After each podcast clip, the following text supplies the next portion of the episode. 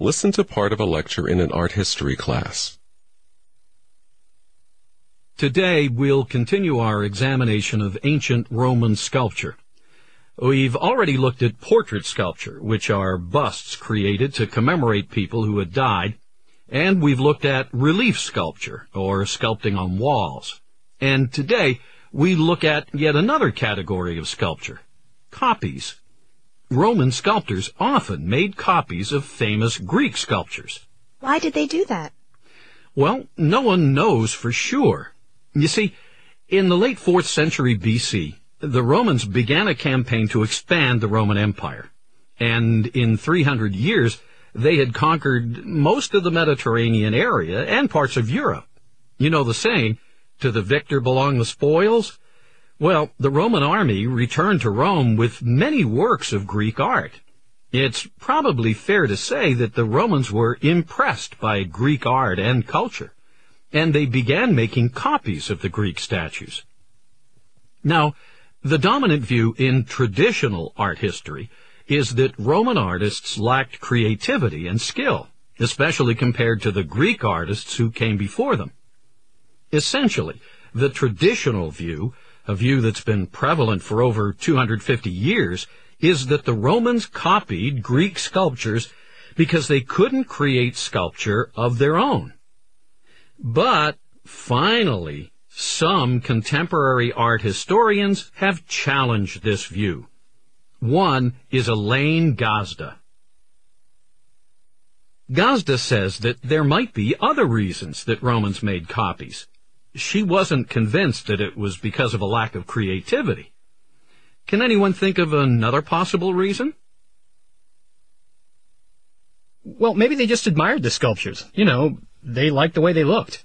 Yes, that's one of Gazda's points. Another is that while nowadays reproduction is easy, it was not so easy in Roman times. Copying statues required a lot of skill, time, and effort.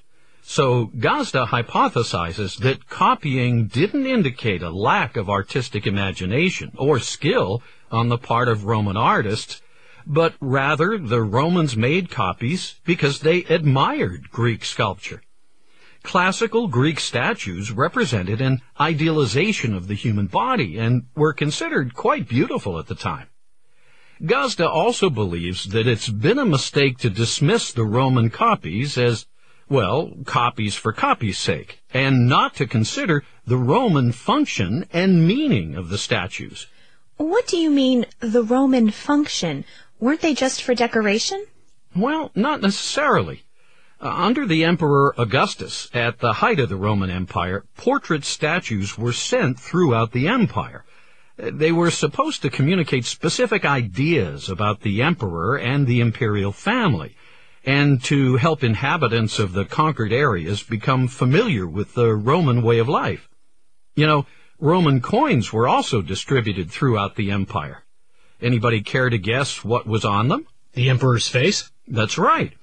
The coins were easy to distribute, and they allowed people to see the emperor, or at least his likeness, and served as an additional reminder to let them know, well, who was in charge.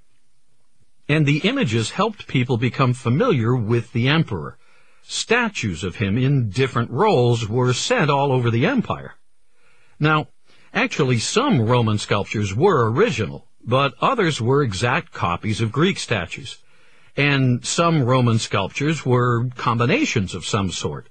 Some combined more than one Greek statue, and others combined a Greek god or an athlete with a Roman's head. At the time of Julius Caesar, it wasn't uncommon to create statues that had the body of a god and the head of an emperor. And the Romans were clever. What they did was, they made plaster casts from molds of the sculptures. Then they shipped these plaster casts to workshops all over the empire, where they were replicated in marble or bronze. And on some statues, the heads were removable. They could put an emperor's head on different bodies, showing him doing different things. And then later, when the time came, they could even use the head of the next emperor on the same body.